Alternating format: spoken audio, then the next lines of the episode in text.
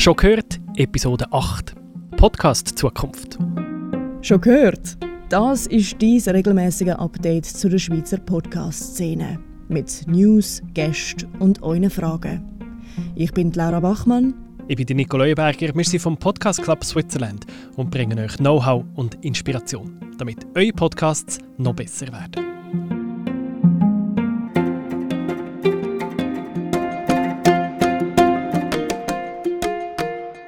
Es gibt Verstärkung im Podcast Club Switzerland. Willkommen, liebes Publikum, und willkommen, Maimona Meschri. Salut Nico, freut mich sehr, da dabei zu sein.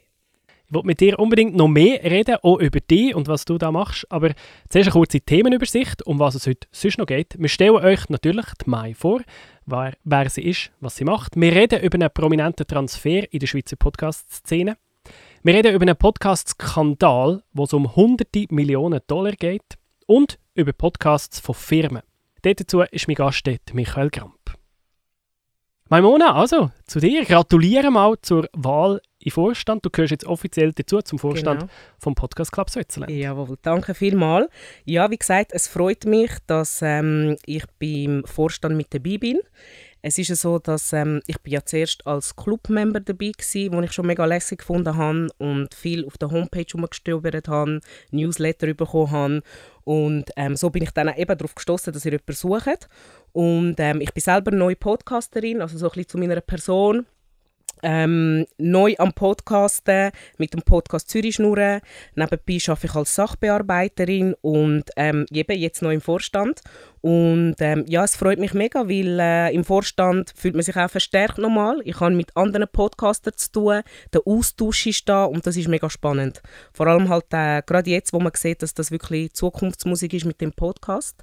Es ist immer mehr und mehr gefragt. Ich verfolge auch so ein bisschen, was im Ausland ist, also gerade USA, mhm. UK, wo so ein bisschen die grossen Vorbilder sind und da sieht man einfach, das ist auch wirklich mittlerweile eine Plattform, die nicht mehr wegzudenken ist. Gerade wie du vorher angesprochen hast, Firmenpodcast, wo du das Interview machst, sechs ähm, sogar Krankenkassen in der Schweiz haben ihre Forecast, Podcast, also sehr, sehr spannend und ja, ich freue mich mega, um da ähm, bei dem ganzen Wachsen und dabei zu sein. Und dein eigener Podcast, Zürich Schnurren, was ist das für, äh, was ist das für ein, um was geht's? Zürich Schnurren, ähm, der Name das erste Mal ist gekommen, weil ich eigentlich eine typische Zürich Schnurren bin. Mein ähm, Hintergrund, ich bin ähm, in Zürich geboren, ursprünglich von Afrika, ähm, Mali und Nigeria. Trotzdem äh, original Zürich Schnurren und das ist mir immer so ein bisschen nachgesagt worden und ich habe gefunden, es soll passen, authentisch sein und so ist eigentlich auch mein Podcast. Mein Podcast ist eigentlich aus allen Bereichen, also Sex Lifestyle, Sex Musik, Sex ähm, sonst auch vielleicht mal ein bisschen heiklere Themen und es soll breit sein und das ist es auch. Ähm, jetzt als erstes hatte ich eine Sportlerin bei mir, gehabt, wo wir über verschiedene Sachen geredet haben, die sehr spannend war, so ein bisschen Lohnungleichheiten im Frauensport etc. Also es soll alles dabei haben, ernste Themen, aber auch spannende Themen und ja, so was, was eigentlich so ein bisschen auch abgeht in Zürich, zuerst mal noch ein bisschen lokal bleiben, aber dann sicher ist die Idee schon auch dann auch schon ein bisschen kantonsübergreifend anfangen. Und ich denke, das passt auch zum Podcast Club, wo langsam, langsam immer mehr und mehr wächst. Du bist jetzt in dem Vorstand dabei von dem Podcast Club und eben ja, wir wachsen. Wo siehst du dich? Wo willst du dich einsetzen? Was möchtest du erreichen mit dem Podcast Club?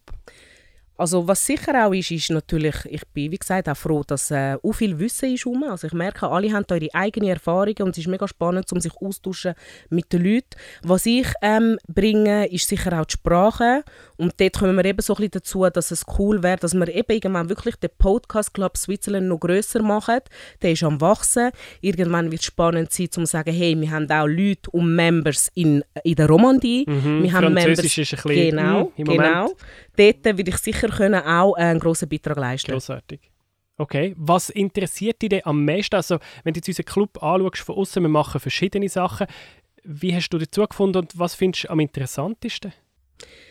Was sehr spannend ist, ist der Podcast Club zeigt ganz klar auf, dass es eben mittlerweile eine Plattform ist, wo, wo nicht mehr wegzudenken ist.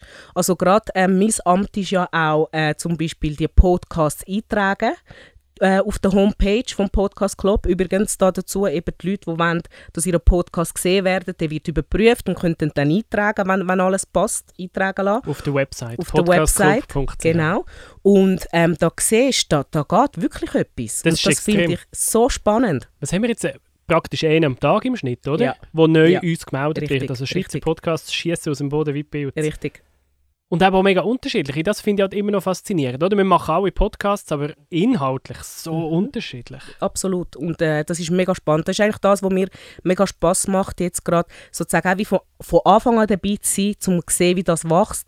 Und natürlich, ja, mir auch Wissen aneignen. Das ist Mhm. cool. Und Wissen teilen. Was hast du das Gefühl, Absolut. was kannst du schon weitergeben? Du sagst, du bist noch eine neue Podcasterin. Richtig. Hast du trotzdem schon Tipps, wo du sagst, das würde mir jetzt schon zutrauen, jemandem einen Tipp weiterzugeben?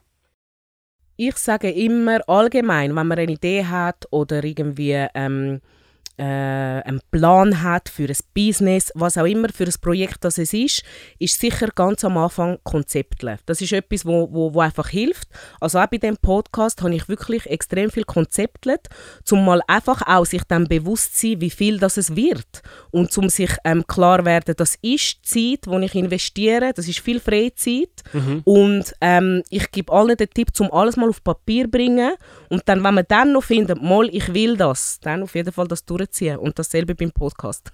Grossartig.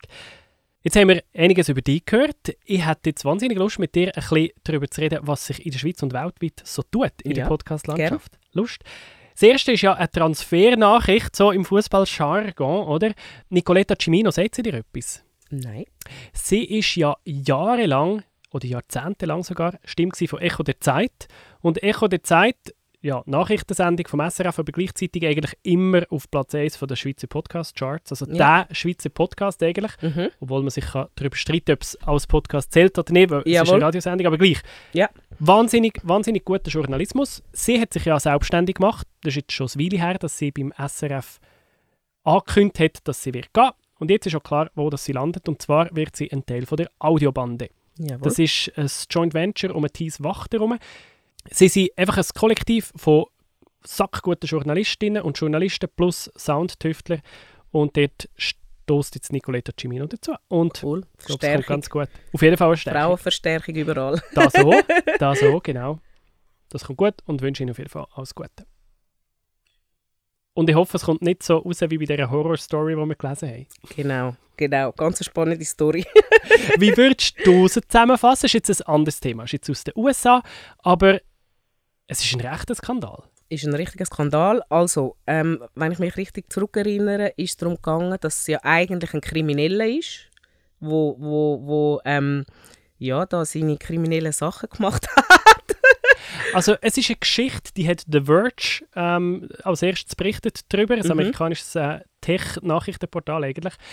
Und es geht wirklich um alles. Es geht um Drogen, um Prostituierte, um 100 Millionen Dollar, die da waren und nachher gleich nicht da waren. Und das Ganze ums Podcasting herum. Genau, genau. Also es hat wirklich jemand ein Podcasting-Haus gegründet in Beverly Hills, oder also der besten Adresse, die du irgendwie Ja. kannst haben für alles Mhm. Showbusiness, oder? Mhm. Hat Leute dorthin gelockt, um dort ihre Podcasts aufzunehmen, mit Pool, mit gratis zu essen, mit eben wüsten Partys. Mhm. Und schlussendlich hat sich alles irgendwie in Luft aufgelöst. Ja, eben. Ja, ist unglaublich, ist unglaublich. Ähm, also ich habe es lustig gefunden zu, zum einen und habe gefunden, wie wäre das auch, wenn in der Schweiz so etwas würde passieren? Geht das überhaupt? Das würde, glaube ich, vorher schon irgendwie aufgedeckt werden.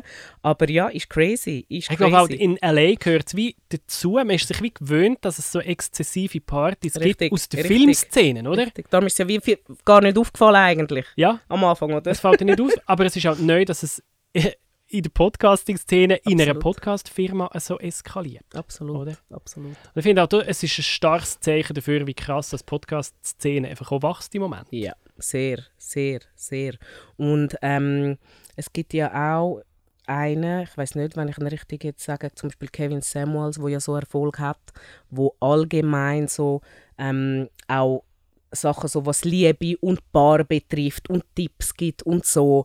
Also das ist extrem, was, was, was für Star-Podcaster ja schon mittlerweile gibt, oder? Mhm. Die haben mal irgendwo in ihrem kleinen Studio angefangen mhm. und ähm, haben dann so einen Reach bekommen, dass man jetzt die als Star tut. Das sind eigentlich schon wie Tagmaster. Ja. Und äh, darum, ja, ist nicht zu unterschätzen und ich finde, die Leute sollen auch, wenn sie Freude haben und sagen, sie sind kommunikativ, unbedingt auf den Zug aufsteigen, weil mhm. das, das ist jetzt wirklich das. Es ist wirklich das, wo du kannst zum einem riesen Star werden mit einem Podcast, mit der ganzen Schattenseite, die halt kommen, oder? Genau. Ich glaube, es ist nicht jeder gemacht, um mit, dem, mit, dem, mit dieser Berühmtheit können umgehen, Richtig. Oder? Und du sagst das gut, Schattenseite habe ich auch schon erlebt, können wir schnell noch aufgreifen. Mhm. Das heisst, ähm, ich tue noch viel, äh, auf ähm, Instagram zum Teil, so ein bisschen auf den Zahn fühlen, was für Themas wären cool und mhm. die Leute reagieren vielfach. Mhm.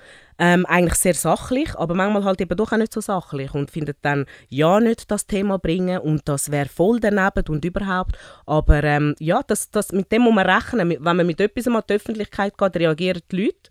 Die Reaktion kann positiv, negativ sein, aber ähm, das Wichtige ist, man sollte sich immer selber schützen, so weit gegen rausgehen, wie man möchte und äh, dann kommt das gut. Mhm. Du bist halt wirklich in der Öffentlichkeit, oder? Absolut. Jede und jeder kann deinen Podcast hören und kann natürlich auch eine Meinung haben, kann über dich herziehen, wenn sie will. Richtig, das darf man nicht unterschätzen, ja. das ist so. Du brauchst ein bisschen dicke Haut. Ja, das ist wirklich so. Das darf man nicht unterschätzen. Hätte ich jetzt so am Anfang auch nicht gedacht, muss ich ehrlich sein. Und wenn jemand zu dir kommt und sagt, hey, Maimona, mach doch den Podcast bei mir in der Villa am Zürichberg, komm, wir haben einen schönen Pool. ist natürlich verlockend, ist verlockend, dann würde ich sagen, ja, das ist super. Ich komme mit dem ganzen Podcast-Club. Wenn schon, dann schon. Nehme ich alle mit. Und dann lassen wir es krachen. Aber genau. hoffentlich nicht so wie in dieser Horror-Story. Genau, richtig. Nachher lesen könnt ihr die bei The Verge. Wir tun euch den Link noch in die Show Notes rein. Es lohnt sich definitiv. Also, Danke Maimona fürs Plaudern. Äh, wir Danke hören garantiert mal. wieder von dir hier im Podcast und freuen uns wirklich auf die Zusammenarbeit im Podcast Club Switzerland. Dann machen wir ganz etwas Gutes. Danke auch. Merci vielmals. So viel zum Newsblock. Und jetzt fragen wir uns, warum macht eigentlich eine Firma einen Podcast? Eben nicht eine Privatperson, sondern eine Firma. Das gibt es immer mehr. Und ich habe mit dem Michael Kramp geredet. Er schafft bei Deloitte, das ist ein Wirtschaftsprüfungsunternehmen. Man könnte jetzt denken, knochentrocken, oder? Und der Michael Kramp schafft es aber einfach mit guten Gästen, die er gut interviewt, einen spannenden Podcast zu machen.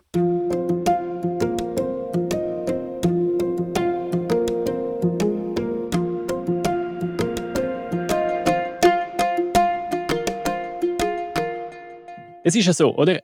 Ein Viertel von allen Podcasts, die es gibt, die haben eine einzige Episode. Und dann gibt es ganz wenige Podcasts, die knacken die Marke von 10 Episoden oder mehr. Und der Michael Kramp, der spielt in einer anderen Liga. Er hat gerade Episode 107 veröffentlicht vom Deloitte Future Talk. Michael, willkommen, wie schon gehört, und Gratulation zum Meilenstein. Ja, danke schön. Also danke für die Einladung, freut mich sehr. Und ja, die 100 waren schon was ganz Besonderes. Wenn du mich vor knapp vier Jahren, wo ich damit begonnen habe, gefragt hättest, knackst mal die 100, hätte ich gesagt, niemals. Das ist Episode 100 vom Future Talk. Du hast dort mit UVEX geredet, die machen so Skibrüllen. Ähm, was wird der Future Talk? Sag doch mal, um was geht es in diesem Podcast? Beim Future Talk geht es wirklich darum, mit Experten außerhalb unserer Firma, und das ist ganz wichtig als Unterscheidungsmerkmal zu vielen anderen Corporate Podcasts, außerhalb des Unternehmens zu ausgewählten Zukunftsthemen zu sprechen. Das sind technologische, aber kann auch über Produkte gehen, über Vermarktung, also sehr breit. Und wir sprechen einerseits mit Wirtschaftsvertretern, also Leuten aus Unternehmen, aber andererseits dann auch mit Startups und auch mit Experten aus Hochschulen. Das sind so ungefähr die drei Gruppen an Interviewpartnern, die wir entsprechend einladen. Und der Absender ist ja immer Deloitte. Du bist dort Leiter Research und Chefökonom. Für die, die Deloitte noch nicht kennen, was machen die eigentlich? Genau, also wir sind ein Beratungs- und Wirtschaftsprüfungsunternehmen. Weltweit sind wir die größten mit über 350.000 Mitarbeitern. In der Schweiz sind wir so Nummer zwei ungefähr mit 2.200 Mitarbeitern. Aber auch ganz wichtig, also wir haben das Vehikel Future Talk oder Podcast generell. Wir haben jetzt auch noch andere Podcasts inzwischen. Das ist für uns ein wichtiger Teil unserer Content Marketing Strategie wir erstellen ja selbst sehr viele Inhalte, gerade mein Research-Team, Studien, Umfragen, die wir entsprechend alles, äh, alle publizieren und wir adressieren Themen, die in der Unternehmenswelt wichtig sind letzten Endes. Und die Gespräche, die wir führen, drehen sich auch genau um solche Themen. Aber du redest nachher nicht mit intern der Person, die zum Beispiel die Studie verfasst hat, sondern du redest mit externen. Wieso das? Ich habe vor vier Jahren, als ich die Idee hatte, diesen Future Talk zu gründen, habe ich mir die Corporate Podcast Szene mal sehr genau angeguckt. Und ich glaube, das wichtigste Key Learning war, die vielen oder die meisten machen eine Episode drei oder fünf, stellen es wieder ein und mir ist sofort aufgefallen, die, die eingestellt werden, haben nur über sich selbst geredet, wie toll sie sind und so weiter. Und äh, wer den Kardinalfehler macht, der wird nicht viele Folgen haben, ganz einfach. Es geht nicht bei diesem Podcast um die Leute, sondern es geht um teilweise Kunden, teilweise andere Experten. Wir bieten ihnen eine Plattform, ihr Wissen einer breiten Öffentlichkeit entsprechend äh, bekannt zu machen. Und das tönt jetzt so nach einer fixfertigen Podcast-Strategie. Ähm, eben, sieht erfolgreich aus, 107 Episoden. Aber wie hat das Ganze angefangen? Äh, ganz am Anfang, wie bist du an das hergegangen? Ja, ja, also das hat sich natürlich alles entwickelt und der Podcast heute ist nicht mehr der gleiche, wie er in der ersten Episode war. Ursprünglich wollte ich, ich war vor fünf, sechs Jahren, bin ich selber auf Podcasting gestoßen, vor allen Dingen auf US-amerikanische, da gab es ja kaum noch welche im deutschsprachigen Bereich. Ich war fasziniert vom Format und wollte selbst erstmal ein Privat machen. Hatte auch eine gute Idee, glaube ich. Äh, die Idee war, hm, Deutsche und Schweizer geht das? Fragezeichen, um ein bisschen so die unterschiedlichen Themen äh, aufzugreifen. Aber ich habe dann mal durchkalkuliert den Aufwand und habe dann sehr schnell gemerkt, okay, mit Familie und dann musst du abends und am Wochenende, das wird doch wegen viel. Und dann kam mir die Idee, hey, warum nicht äh, für meinen Arbeitgeber eigentlich einen Podcast machen und dieses neue Format zu entdecken. Wir waren damals die ersten von allen Deloitte-Firmen in Europa, die sowas gemacht haben. Und so hat sich das entwickelt. Also wir haben dann kurz einen Business Case äh, geschrieben, aber wirklich nur kurz fünf oder sechs Folien und das intern vorgestellt. Und das Wichtigste war eben auch, das wirklich Low Budget. Das ist ja der große Vorteil gegenüber einem Videoformat. Das habe ich mir auch überlegt. Aber Videoformat bist du sofort beim Zehnfachen von den Kosten und auch komplexer. Also wichtig war neues Format wir haben einen sehr entrepreneurial Spirit bei der Firma. Das heißt, man kann viel Sachen bottom-up einfach mal ausprobieren. Und das haben wir dann gemacht und dann hat sich so Schritt für Schritt weiterentwickelt. Am Anfang habe ich wöchentlich noch äh, die, die Episoden gemacht, habe ich aber schnell gemerkt, hoppla, ich muss, hab, hatte ja auch noch andere Sachen zu tun. Das ist dann doch ziemlich aufwendig. Bin auf äh, 14-tägig gegangen. Und was dann sicherlich auch noch ein wichtiger Schritt war, nach einem Jahr habe ich unsere Kollegen in Deutschland dazu geholt und wir wechseln uns jetzt ab und dadurch habe ich natürlich oder haben wir die, die, die, den Verbreitungsradius natürlich massiv erhöht. Aber das sind jetzt also wir dritten, werden, oder, von der Gastgeber? Genau, richtig. Also zwei Gastgeber in Deutschland. Deswegen zwei, weil das Land natürlich ein bisschen größer ist. Einer sitzt in Hamburg, einer in München. Dann kann man das ein bisschen besser aufteilen, weil wir immer noch versuchen, jetzt während der Pandemie nicht, aber meistens die Gespräche auch persönlich zu führen. Und wir wechseln uns ab und der Reach natürlich ist, ist, ist natürlich dadurch wesentlich größer. Wir haben äh, 60, 65 Prozent der Hörer sitzen in Deutschland, der Rest in der Schweiz, bar in Österreich haben wir auch. Und wie ist das mit diesen drei Hosts? Da hat ja die Host-Persönlichkeit ist ja immer sehr wichtig. Im Podcast kommt ja über, oder? Man, man bindet sogar, eine, man baut eine Beziehung auf zu dem Host. Jetzt seid ihr drei verschiedene Personen, habt ihr unterschiedliche Persönlichkeiten? Würdest du sagen, die Episoden unterscheiden sich und man, man würde, auch wenn man jetzt, äh, klar, man erkennt die an der Stimme, aber würde man so inhaltlich merken, ah, das ist jetzt wieder eine Episode von Michael? Ja, denke ich schon. Und es war auch nie geplant, dass wir hier das äh, alle ziemlich ähnlich sind, sondern es hat sich halt einfach so ergeben, äh, dass, dass wir das jetzt zu dritt machen. Und man merkt schon ein bisschen den unterschiedlichen Background. Also einer Kollege Nikolai, der leitet äh, das Consulting-Geschäft in Deutschland, der hat einen sehr starken Fokus auch auf, sagen wir mal, Datenthema, Innovation, Technologie, Ethik und so weiter. Alex aus München äh, ist eher, kommt eher aus der klassischen Research, akademischen Ecke, hat dann entsprechend auch ein bisschen andere Interviewpartner und ich komme eher aus mehr stärker von der Praxisseite, würde ich sagen, weshalb ich häufiger Unternehmen interview wie jetzt meine anderen zwei Kollegen. Aber ich glaube, der Mix der macht's, glaube ich, und äh, die Leute trotz alledem wählen ja auch die, die Podcast-Episoden bezüglich des Themas, Wobei der Moderator, das stimmt natürlich, ist natürlich schon wichtig, aber das Entscheidende sind natürlich die Gäste und die guten Inhalte. Wie kommt ihr denn auf die guten Inhalte? Wo findest du deine Themen? Also gut, wir, sowohl Alex in München als auch ich hier, wir haben ja beide ein Research-Team, das heißt, wir sind permanent mit den Zukunftsthemen beschäftigt. Und da haben wir einen riesen Fundus an Themen. Also Themen ist nie ein Problem. Und ehrlich gesagt Interviewpartner auch nicht, weil ich lese sehr viel, ich höre sehr viel. Und du triffst permanent auf mögliche Interviewpartner, wo du dann dir denkst, ah, der wäre doch mal spannend. Und dann machst du natürlich ein bisschen Research, du musst dir die mal schauen, was haben die vielleicht schon publiziert. Wichtig ist auch, idealerweise vielleicht mal ein Video zu sehen, wie sprechen die Leute, denn wir haben ein Audioprodukt, da ist es natürlich wichtig, dass du jemanden hast, der gut erzählen mhm. kann, der die Stories rüberbringen ja, kann, der Leute fesseln kann, dass die wirklich eine halbe Stunde dranbleiben. Ist uns meistens gelungen, aber wir haben auch schon mal drei, vier Gäste gehabt, wo wir dann im Nachhinein gedacht haben, hm, vor der Kamera war der super, aber kaum hatte er so ein Mikro vor sich, äh, war es nicht mehr so. Das passiert dann ab und zu. Also die sind nervöser vor dem Mikro. Ja, ist interessant. Also wir hatten jetzt ohne, ja genau, habe ich nie, habe ich auch nie verstanden. Auf jeden Fall. Also wir hatten zwei Fälle, hatten wir mal, ne, ohne die Namen zu nennen. Und das war jetzt nicht so ideal.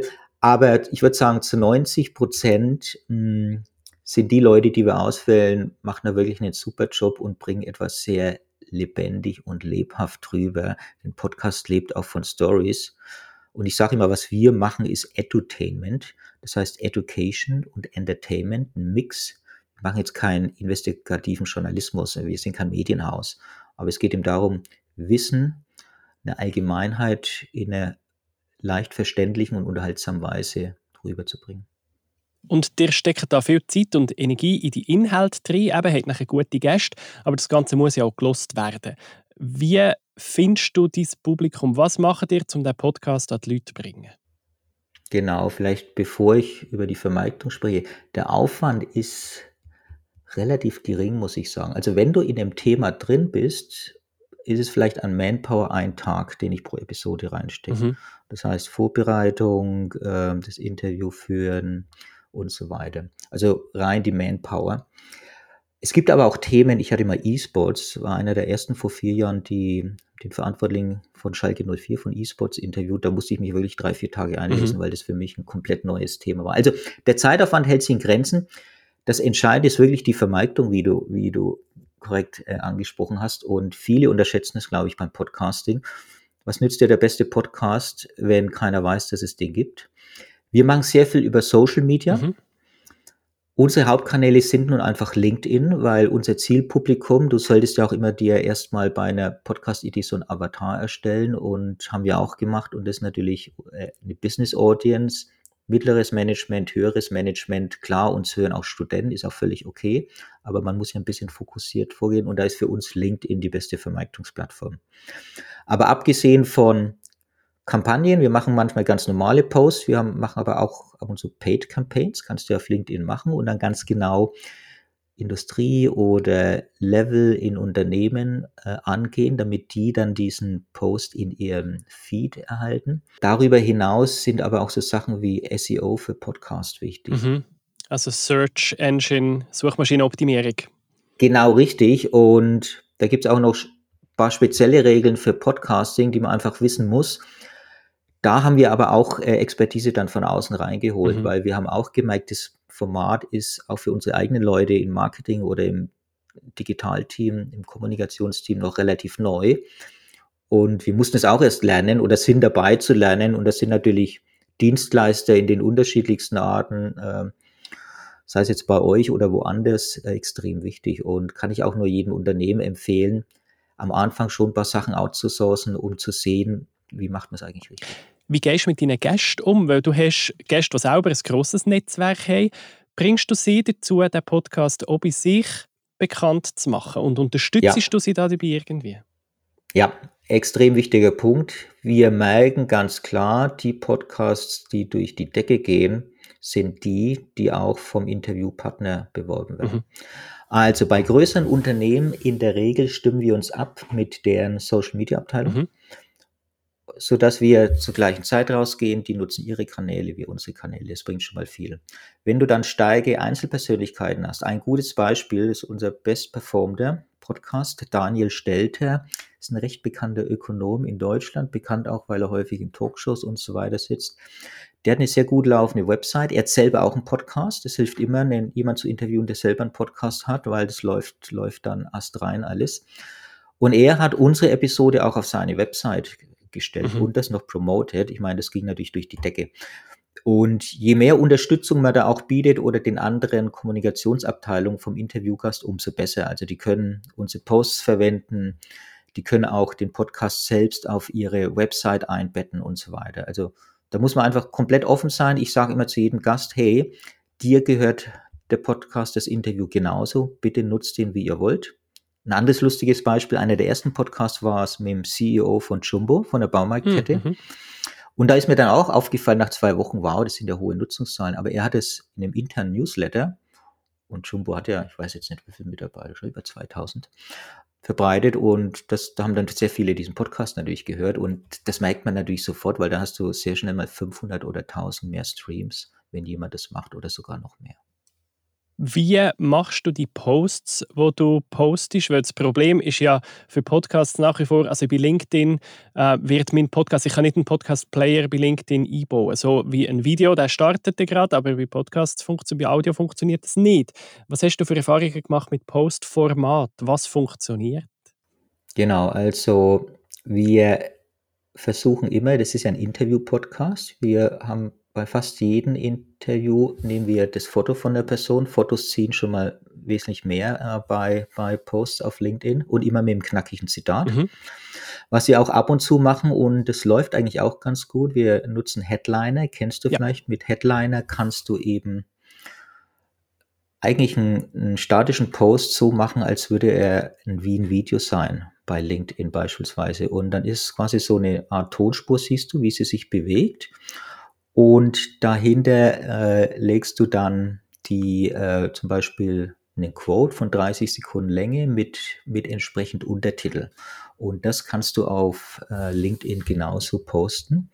Und das kreiert natürlich eine gewisse Aufmerksamkeit, wo Leute dann eher mal gleich drauf gucken oder draufklicken. Einfach weil sich eben etwas bewegt und. Genau, richtig. Und, und du siehst auch schon, du siehst, äh, die meisten haben ja auch Ton aus und mhm. so weiter. Du siehst dann unten schon mal ein Zitat, also wie das wie auf so eine Laufband drüber läuft, äh, was jemand gerade sagt über den Titel. Aber Untertitel machen wir auch immer bei diesen Audiogrammen, äh, einfach weil die Leute haben das Audio ausgeschaltet und wir möchten dann aber natürlich, dass sie es einschalten und dann... Richtig, mhm. richtig. Genau, also das sind, äh, das sind so die Varianten, äh, mit denen wir spielen. Genau.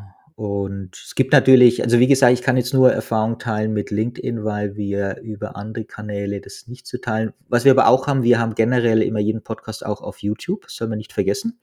Denn YouTube ist die zweitwichtigste Suchmaschine und auf dem YouTube-Channel natürlich nur Standbild, ist klar, aber selbst da haben wir durchaus einige äh, Zugriffszahlen oder Zugriffszahlen, die interessant sind. Also, und das ist ja vom Aufwand her sehr gering. Also, wer einen YouTube-Channel noch hat, unbedingt seinen Podcast auch auf YouTube bringen, weil viele nutzen eben YouTube als Suchmaschine und kommen darauf dann. Okay, also das lohnt sich für euch auf YouTube, das ohne tun. Ja, ja, gut, bei uns natürlich einfach, wir haben eh einen Corporate YouTube-Channel mhm. und dann geht es sehr leicht. Also wer eh einen YouTube-Channel hat, einfach drauf, ist ja keinerlei Zusatzaufwand aber wenn es nur, keine Ahnung, 200 oder 300 zusätzliche Streams gibt. Da gibt es ja, glaube ich, sogar Hosting-Plattformen, die das ziemlich automatisiert haben. Da kannst du schon sagen, genau, die neue Podcast-Episode lädt man die automatisch auf und macht das Standbild dazu. Richtig, also das sowieso. Wir, wir nutzen ja wie die meisten so eine Hosting-Plattform, wo dann automatisch alles zu Spotify, Apple, Google und so weiter, Soundcloud und so weiter geht. Also das auf jeden Fall, weil da ist der, man muss einmal einrichten, das ist ein bisschen aufwendiger, aber wenn man, wenn der Podcast mal drauf ist, dann ist wirklich Upload von einer neuen Episode, dauert fünf Minuten fertig. Wenn jetzt das Marketing so richtig gut funktioniert, dann hast du gute Zahlen, er wird gelost. Auf was schaust du, wenn bist du zufrieden mit der Episode? Das ist nach wie vor noch ein bisschen so eine Blackbox. Also wo wir gerne noch mehr hätten, wäre wirklich direkte Interaktion. Mhm. Und du kennst es ja, du, die, die Zahlen, die du bekommst, so die Info, die dahinter ist, bekommst, bekommen wir ja teilweise nicht. Ich meine, die hat Apple, die nutzt Apple sehr gern, aber sie, Apple nutzt die, äh, rückt die natürlich nicht mhm. raus. Also für uns ist das immer noch ein bisschen eine Blackbox. Wir wissen so ungefähr, wo sitzt wer. Und ansonsten sehen wir nur an Reaktionen innerhalb von Social Media oder über unsere Website, wenn Kommentare zu dem Podcast kommen. Also dieses Feedback, das wir aus traditionelleren Kanälen kennen, äh, ist dort noch nicht so aus, ausgeprägt. Das liegt aber einfach daran, dass die Plattformbetreiber das nicht rausrücken oder an die, die, das sind ja Daten und Daten ist das neue Gold, wie wir wissen, hm, natürlich nicht hergeben. Also auch Spotify. Also Spotify sehen wir jetzt, Spotify steckt ja viel Geld ins, ins Podcasting und wir sind ja auch drauf und da sehen wir mehr und mehr Aktivität, mhm. aber wer jetzt wirklich dahinter ist und so weiter, die Info bekommen selbst wir nicht. Das heißt aber, du musst auch, wenn du jetzt den Podcast intern ich nehme an, du musst doch ab und zu deinen, ähm, deinen Chefs, der Chefin sagen, ja, doch, die Zeit ist gerechtfertigt, der Aufwand. Wie machst du das, wenn es so eine ja, Blackbox KPI. ist? Genau, also äh, was wir natürlich schon wissen, ist die Anzahl der Streams und das ist schon mal mhm. eine gute Indikation. Mhm.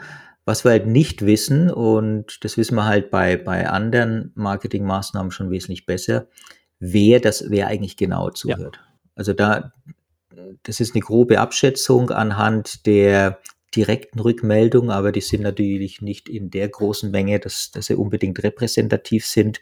Und daher musst du dann ein bisschen auf, auf die generellen Streams gehen und da siehst du auch ganz gut, welche Themen performen gut, welche Themen weniger. Und da gibt es natürlich so Favoriten, also alles um Zukunft der Arbeit läuft sehr gut. Mhm. Äh, Themen um klassische Konsumthemen, Lebensmittel, Essen, Sport und so weiter läuft auch sehr gut und dann die etwas komplizierteren Sachen, ökonomischen, laufen weniger gut. Aber mit weniger gut heißt nicht, dass, es, dass wir es nicht machen sollten, denn wie immer beim Podcasting, das ist, ist ja das Schöne. Und selbst wenn du nur 300 Leute hast, die deinen Podcast hören, wenn das genau die 300 sind, an die du rankommen willst, reicht das ja auch. Und wobei generell, es gilt ein bisschen in der Corporate Podcast Szene, Sobald du über 1000 Mal bist, ist es schon ein sehr, sehr guter Wert. Also wir sind im, im höheren vierstelligen Bereich, also das ist schon mal sehr gut. Aber ich kenne auch Betreiber, die wirklich nur 200 oder 300 Zuhörer haben, aber Geschäft generieren dabei und dann hat sich schon gelohnt. Was empfiehlst du jetzt jemandem, wenn jemand das lost und sagt, Mann, das ist eine super Idee von Michael, ich möchte bei mir auch einen Podcast bös gesagt, auf Arbeitszeit machen, ähm, muss aber die Person, ich, ich brauche entweder ein Zeitbudget oder ich brauche ein finanzielles Budget, wenn ich es möchte auslagern an eine Podcast-Agentur. Ich muss ja die Person mit Budgetverantwortung überzeugen. Du sagst, du hättest das recht einfach gemacht, fünf, sechs Slides gezeigt und dann hast du grünes Licht bekommen. Was empfiehlst du jemandem? Was, wie, wie überzeugt man den Chef oder die Chefin, dass sich das lohnt? wir haben eine Unternehmenskultur, wo sowas stark gefördert wird, einfach neue Sachen, Innovationen einfach auszuprobieren. Das hilft. Ich weiß aber, dass viele und vor allen Dingen in KMUs das ein bisschen konservativer angehen und ja, was ist das? Noch nie gehört.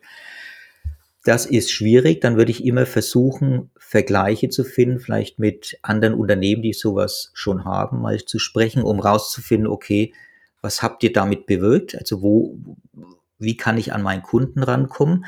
Ich glaube, dass heutzutage jedes Unternehmen Podcast haben muss. Also wer keinen Podcast hat, äh, ver, verschläft die etwas. Vom Aufwand her nochmal, also man kann das extrem low budget machen. Ich kann auch ein paar Zahlen geben. Also das ganze Ramp-up, bis mal die ersten drei Episoden draußen waren, das war ein Investment weniger als 5000 Franken. Also inklusive Technik, wo ja, aber ja, ja, immer günstiger ja, wird, das ist eigentlich nicht Genau, also. Technik ist überhaupt kein Ding. Das teuerste dabei war, und es war aber auch eine Spezialität bei uns, ich musste das Logo und auch den Jingle musste ich professionell machen lassen. Professionell heißt, heißt intern, dass es so abgesichert ist, dass wir ja keine Rechte verletzen. Und das war eigentlich der teuerste Teil. Jetzt, wenn ich eher ein mittleres Unternehmen bin, kann ich das auch problemlos selber machen. Also ich behaupte mal, selbst für 2.000 oder 3.000 äh, Franken kann man starten. Und die Running Costs sind von der technischen Seite her 50 Franken pro Episode. Ich glaube, das ist auch machbar.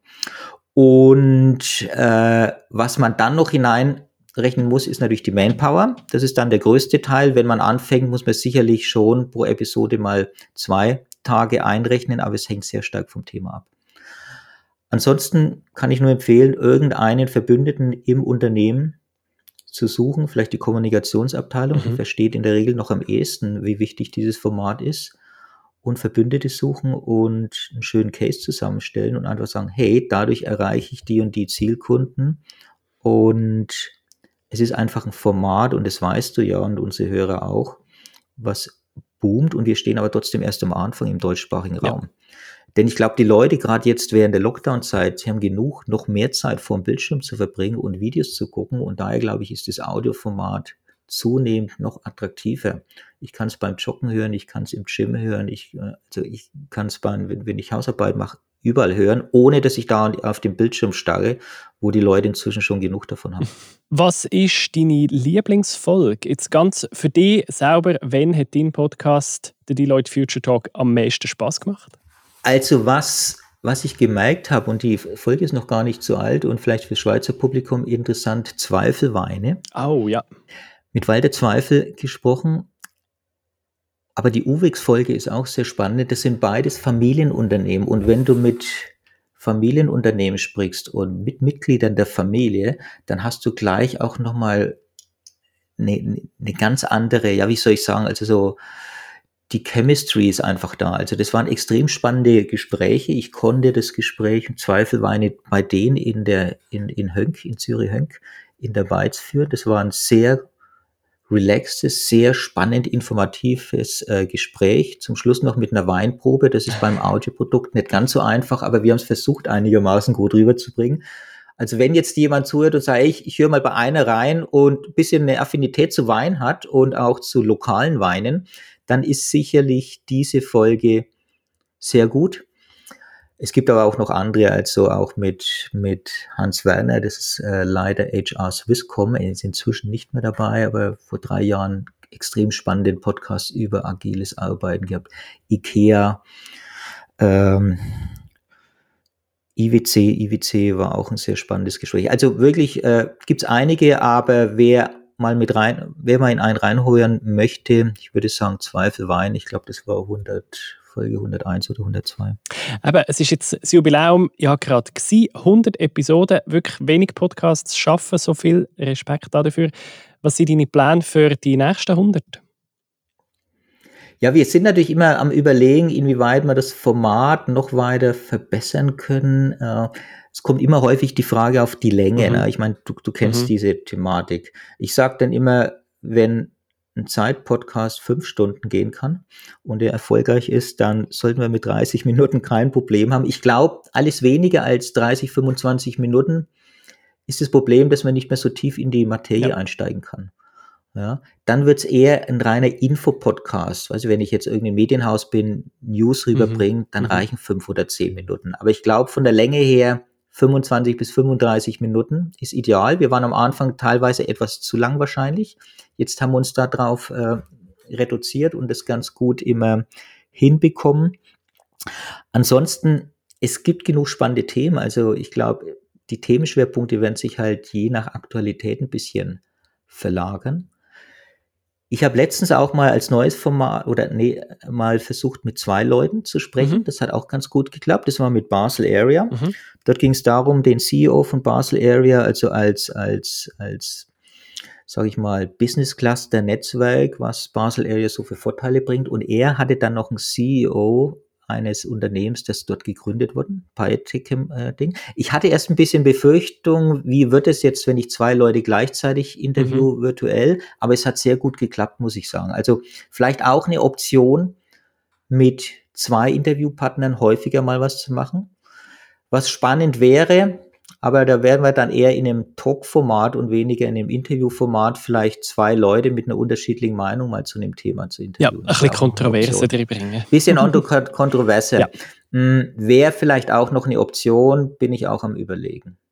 Ja, ich glaube, die Idee geht dir sowieso nicht aus und eben am Format kann man auch immer weiter tüfteln. Ist auch das Schöne an einem Podcast, der kann leben und man kann immer wieder mal etwas Neues ausprobieren, das Format auch weiterentwickeln. Oder? Ja, Super. Danke vielmals, hast du dir Zeit genommen, Michael Gramp von Deloitte. sehr gern. Weiterhin viel Erfolg mit dem Future Talk. Dankeschön, alles Gute. Danke gleichfalls.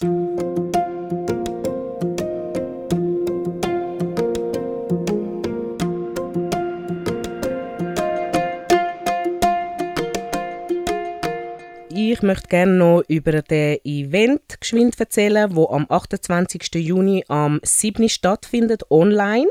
Und zwar geht es da um Digital Audio Workstations. Heißt, das sind eigentlich Schnittprogramme. Wie schneide ich meinen Podcast? Wie mache ich das? Und einfach, dass man dort sein Wissen kann erweitern kann. Und die, die interessiert sind, können sich auf podcastclub.ch kostenlos anmelden. Mit was schaffst du eigentlich? Welches Schnittprogramm hast du? Das ist lustig. Ich habe mir dort den Luxus geleistet, dass Adras Music, ein Kollege von mir, das für mich macht. Ah, wirklich? Okay. er ist, Ist selber. Musikproduzent und er tut das für mich machen. Okay. Dann gibst du ihm einfach deine Aufnahmen über und sagst, Richtig, mach mir daraus. Richtig. Er kommt alles über auf MP3 und dann tut er mir das Ah, bearbeiten. gäbig. Okay. Ja, wir arbeiten mit Adobe Audition. Ähm, mega zufrieden. Es ist einfach nicht die günstigste Lösung. Also für uns lohnt es sich hundertmal, weil äh, wir brauchen es die ganze Zeit. Wenn du jetzt als Hobby den Podcast machst, so ein bisschen nebenbei, ist es vielleicht ein bisschen over budget, aber es kann wirklich mega viel. Aber eben, über die Details reden wir am 28. Juni. Das wäre es von uns an dieser Das Stelle. war es. Danke vielmals, Nico. Danke dir, Maimona, und danke euch fürs Zuhören. Bis nächstes Mal. Tschüss zusammen. Das ist «Schon gehört», dies regelmäßige Update zu der Schweizer Podcast-Szene. Präsentiert vom Podcast Club Switzerland. Wir hören uns wieder in zwei Wochen.